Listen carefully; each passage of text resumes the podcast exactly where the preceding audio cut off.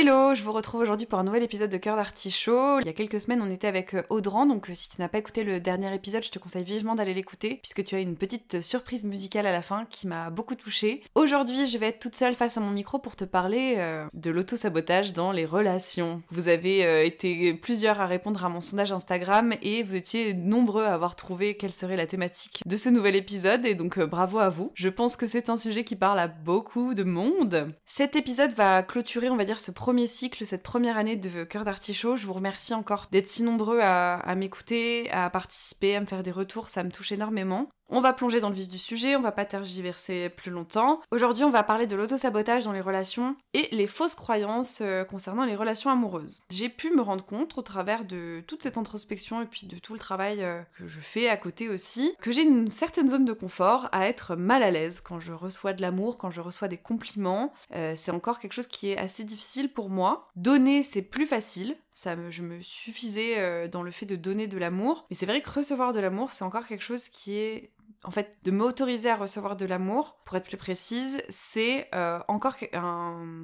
J'ai pas l'habitude, en fait. J'ai pas l'habitude du tout, et, euh, et c'est vrai que quand on me fait des compliments, quand on est euh, sympa avec moi, quand on me donne de l'attention, je suis encore surprise, en fait. J'ai l'impression que soit qu'on est en train de se foutre de ma gueule, soit de ne pas mériter cet amour qu'on me donne, j'ai fait un petit peu ce constat aussi dans la vie de manière générale, que c'est plus simple de se dire que quelque chose n'a pas marché, donc ça peut être le cas pour une relation amicale, amoureuse, et de se plaindre du fait que ça n'ait pas marché, à savoir de se dire bah voilà euh, j'aurais pas dû faire confiance c'est toujours comme ça euh, de toute façon on trahit à chaque fois. D'avoir euh, ces espèces de croyances qui persistent et de se donner raison c'est plus facile de se plaindre et de se complaire dans une vie de merde hein, quoi disons-le clairement que d'être heureux et d'assumer le fait d'avoir une belle vie. C'est aussi ne plus être potentiellement le sujet de certaines conversations du coup le fait de voilà pour finir ce que j'étais en train de dire parce qu'encore une fois je digresse facilement se donner raison en fait dans le fait que bah voilà on a essayé mais ah bah voilà on s'est trompé euh, c'est plus facile de se donner raison entre guillemets, parce que ça rassure les autres aussi euh, de voir qu'ils sont pas les seuls à avoir des problèmes, que du coup c'est difficile de voir que quelqu'un, euh, pour certaines personnes, je veux dire que les autres réussissent mieux qu'eux, etc.,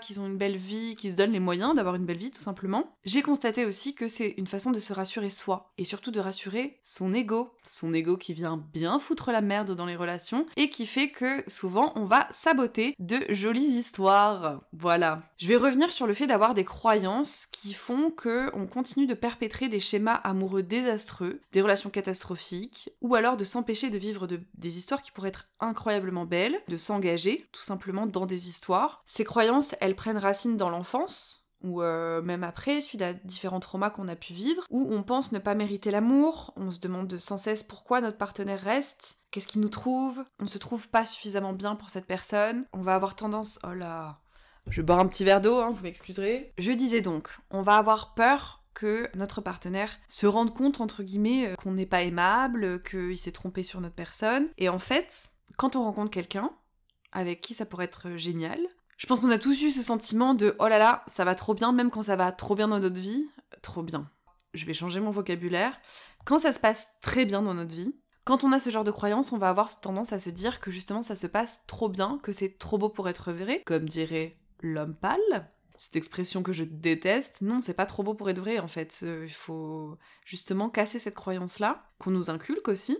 Il y a des hauts et des bas, mais que justement d'accepter quand ça va bien que ça puisse aller bien. Pareil au début d'une relation, de se dire oh là là, ça se passe très bien, il est parfait, il ou elle est parfaite, euh, c'est génial, c'est tout ce que j'ai toujours voulu, mais je sais pas pourquoi, je vais aller foutre la merde parce que justement, ton cerveau, n'a pas appris à fonctionner euh, avec ces schémas-là. Et au contraire, il est habitué au drama. Pour lui, c'est plus confortable euh, de rester dans sa zone de confort, à savoir euh, le rejet, etc. Et en fait, à ce moment-là, ça va raviver plein de peurs, puisque, comme je l'ai dit la dernière fois, rencontrer quelqu'un, s'engager vraiment dans une relation, c'est prendre un risque. Et c'est prendre le risque donc de se faire rejeter, ça ravive la peur du rejet, ça ravive la peur de l'échec, de potentiellement accepter que cette relation puisse prendre fin, qu'on puisse euh, s'être trompé aussi du coup, la peur de se tromper, euh, la peur de ne pas être à la hauteur vis-à-vis de cette personne, et la peur d'être un imposteur, que là qu'on se dise ah non mais il va, il va comprendre, il ou elle va comprendre qu'en fait euh, depuis le début je suis pas la personne qui croit que je suis et il va partir quoi. Et que donc à chaque fois ça va raviver toutes ces peurs là, et plutôt que d'affronter ces peurs, on va décider de prendre la fuite. Parce qu'on se dit, oulala, ça fait trop peur. Notre ego n'aime pas du tout ça, n'aime pas sortir de sa zone de confort. On euh, prend la fuite alors que potentiellement on a le désir de construire une relation saine et équilibrée et qu'on va faire tout l'inverse. À savoir potentiellement rompre au moindre problème parce qu'on va se dire, ah bah voilà, je le savais, c'était pas parfait. Donc du coup, le moindre défaut, on va se carapater alors que, comme on l'a déjà dit mille fois, personne n'est parfait. On va avoir tendance à critiquer l'autre pour avoir une raison de se rassurer en se disant ah non non mais c'est pas possible. Euh, on va le critiquer à outrance quoi. Bien sûr que on peut émettre des critiques euh, sur la personne avec qui euh, on partage notre vie. Ou alors on va décider de ne pas du tout s'investir dans la relation pour ne prendre aucun risque, pour être sûr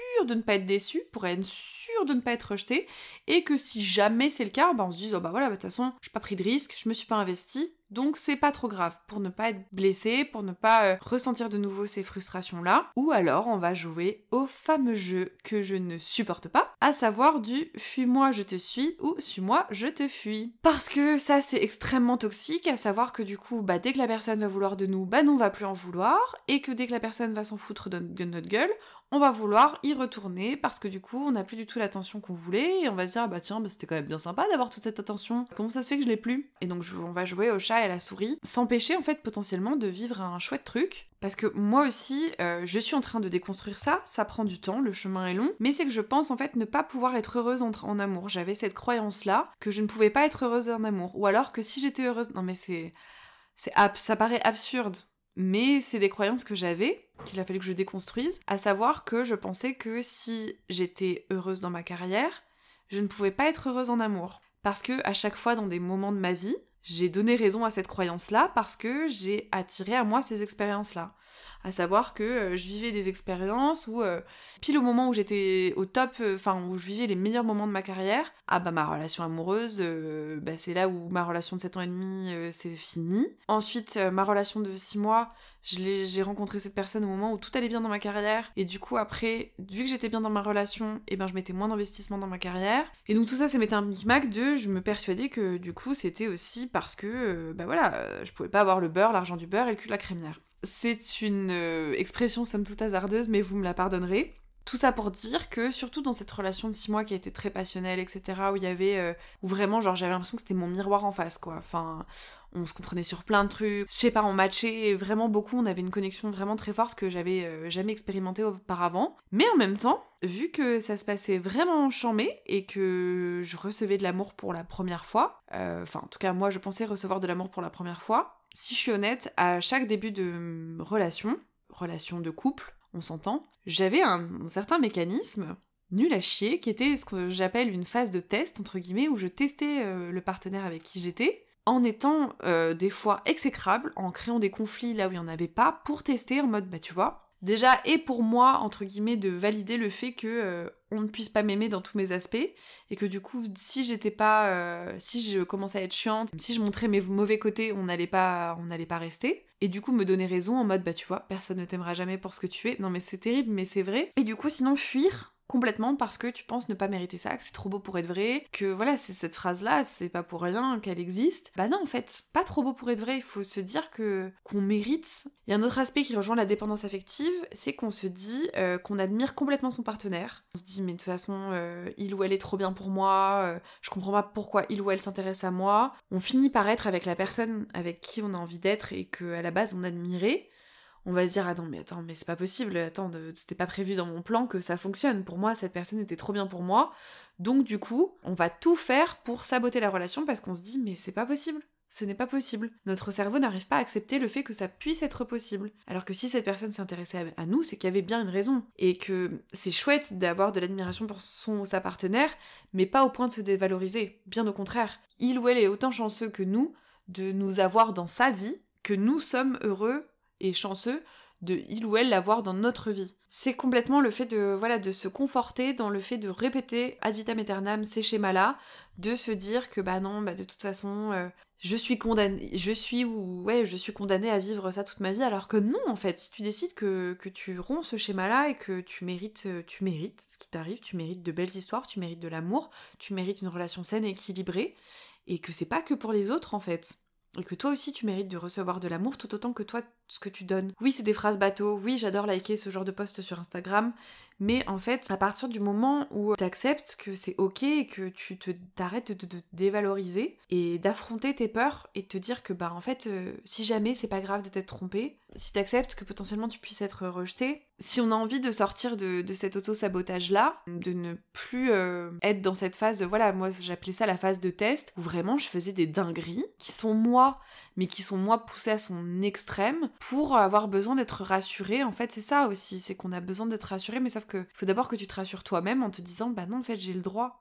J'ai le droit de vivre ces expériences-là. Il y a un truc euh, quand on est dans l'auto-sabotage où on se dit bah, qu'on peut pas y croire. On pense forcément, enfin moi en tout cas euh, pour euh, notamment cette relation-là où je me disais forcément il y a un moment où ça va s'arrêter.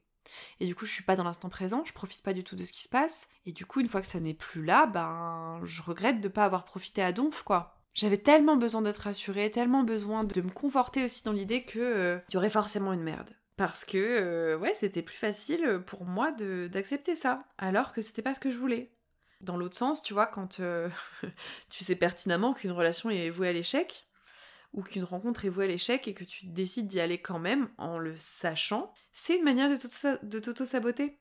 Parce que du coup, c'est aussi une manière de te reconforter dans l'autre sens en mode, bah voilà, de toute façon, je le savais, euh, mais j'y suis allée, donc c'est un, cercle vicieux en fait. C'est un cercle sans fin où tu te confortes soit que si tu rencontres des personnes bien, bah du coup ça pouvait pas durer, et dans l'autre sens que sinon tu n'es voué qu'à avoir des relations euh, potentiellement toxiques ou euh, à n'avoir pas d'attention de la personne que, qui t'attire, etc. Alors qu'en fait ce n'est pas vrai. Ce n'est pas vrai. C'est ce que tu te fais croire, mais ce n'est pas la réalité. Oui, c'est ok d'avoir peur, c'est totalement normal. C'est flippant, c'est flippant, tu, tu, fais confiance à quelqu'un d'autre. J'ai peur.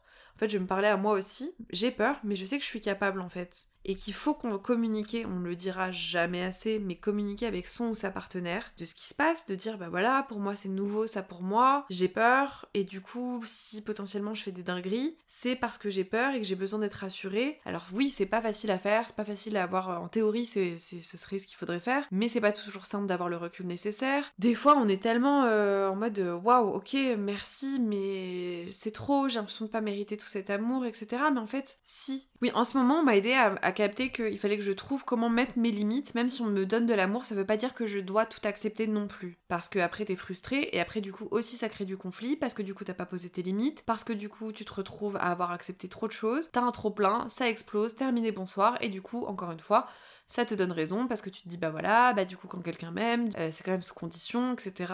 Donc c'est faire tout ce travail d'introspection qui n'est pas forcément évident, qui n'est pas forcément simple parce que des fois on a envie de retourner dans des vieux schémas, on a envie de se réconforter, c'est plus simple aussi de ne pas se confronter à toutes ces peurs. C'est ça le courage, c'est d'avoir peur, mais d'y aller quand même. Parce que sinon t'avances pas. Moi personnellement j'ai envie d'avancer, j'ai plus envie de fuir et euh, j'ai envie d'être heureuse en amour, de m'autoriser à l'être et ne plus retourner dans ces vieux schémas qui puent la merde. Juste parce que tu les connais, ça veut pas dire que c'est ça que tu mérites. Bien au contraire, tu mérites bien plus que ça. Le fait est qu'on peut sortir de ça parce que déjà tu peux prendre conscience des moments où tu es en train de retourner dans ces schémas-là. Donc ça c'est une première étape qui est très très cool. Et après c'est de dire stop. En fait, je veux plus de ça. Le but ultime en fait c'est de parvenir à changer euh, sa manière de penser vis-à-vis des relations, vis-à-vis de ce qu'on mérite, vis-à-vis de sa valeur, et de se dire que, en fait, euh, si, pourquoi moi je mériterais moins que quelqu'un d'autre? Tout ce que je fais pour les autres, pourquoi moi je pourrais pas le recevoir? Et pourquoi j'accepterais pas de le recevoir aussi? Qu'il n'y a pas de raison que ça se passe mal, et que nous-mêmes on peut décider de sortir de cet autosabotage, puisque c'est un, c'est dans le nom, c'est de l'autosabotage. Il y a déjà tellement de facteurs, la vie est déjà tellement compliquée. Venez, on, on évite de s'auto-saboter, même dans... Je parle là des relations, etc., mais c'est la même chose pour euh, le travail, pour les opportunités qu'on a, pour euh, les belles expériences qu'on peut vivre dans notre vie. Et ça, c'est, je pense, finalement, le plus dur à faire. Ça paraît très simple, mais c'est pas si évident que ça à faire. Affronter sa peur, affronter ses peurs, c'est ce qui va nous permettre de guérir, puisqu'il faut qu'on ressente aussi, parce que si tu t'empêches de tout ressentir, de tout expérimenter, eh ben il va pas se passer grand chose, quoi. Voilà. Donc des fois, oui, effectivement, ça peut être des leçons, ça peut être pas très agréable, mais aussi, des fois, bah, ça peut être très bien. Oui, pour terminer, en fait, il faut avoir conscience de sa valeur, ne pas se surestimer, mais ne pas se sous-estimer, essayer d'être au bon endroit et se dire que potentiellement, si on a été attiré par quelqu'un, eh bien cette personne, il n'y a pas de raison qu'elle ne soit pas attirée par nous, puisque si on a vu des choses chez elle qu'on aime, bah il ou elle pourra aussi voir des choses en nous. Ça, c'est la prise de conscience que j'ai eue dernièrement, qui m'a fait beaucoup réfléchir sur euh, la manière dont je me comportais dans mes relations, et que maintenant je commence à me dire qu'en fait, euh, et si ça se passait bien? Il n'y a vraiment aucune raison dans ce présent-là que ça se passe mal. Donc voilà, ne plus se conforter dans des histoires de merde, mais accepter qu'on puisse attirer à nous des belles histoires et que c'est ok et que ça veut pas dire qu'il y a un, clown caché derrière la porte, que euh, potentiellement il y a un vice de fabrication, mais de se dire je mérite, j'ai le droit. Voilà, je pense que j'ai dû répéter ça 150 000 fois, donc si c'est pas rentré dans votre tête, écoutez, je ne peux pas faire grand chose de plus, mais en tout cas, moi, je pense que c'est en train de faire son chemin, et je suis très contente de ça. Et je suis très contente aussi de clôturer euh, cette première saison de Cœur d'Artichaut sur cet épisode. Évidemment, voilà, j'ai encore envie de chialer. Mais ouais, parce que je me rends compte à quel point, euh, moi, ça m'a fait énormément de bien de partager euh, mes introspections par rapport aux relations amoureuses, que ça m'a fait vraiment beaucoup grandir, et je vais encore chialer, mais c'est pas grave.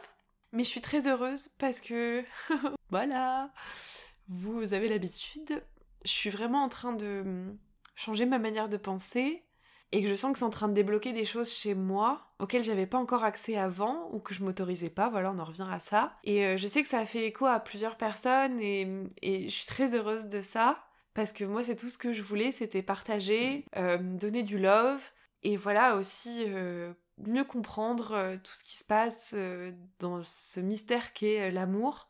Et pour le petit cœur d'artichaut que je suis, c'est un grand pas. Donc voilà, merci d'être d'écouter, d'être assidu depuis le début. Merci pour le partage, merci pour le love, merci pour le soutien. J'ai hâte de vous retrouver à la rentrée. Je sais même pas pourquoi je suis émue, mais c'est juste que ça me touche parce que c'était vraiment un, un projet auquel je tenais énormément, que je fais vraiment avec mon cœur et qui symbolise beaucoup de choses pour moi. Et, du coup, je suis heureuse qu'il ait pris vie, que ça vous plaise. Je prends beaucoup de plaisir à le faire. N'hésitez pas encore une fois à partager, à en parler autour de vous. N'hésitez pas à écouter les autres épisodes si ça n'est pas déjà fait. Et on se retrouve après un bel été, j'espère pour vous, pour euh, de nouveaux invités, de nouveaux sujets. Et, euh, et j'ai hâte. Prenez soin de vous. Plein de love sur vous. À très vite. Ciao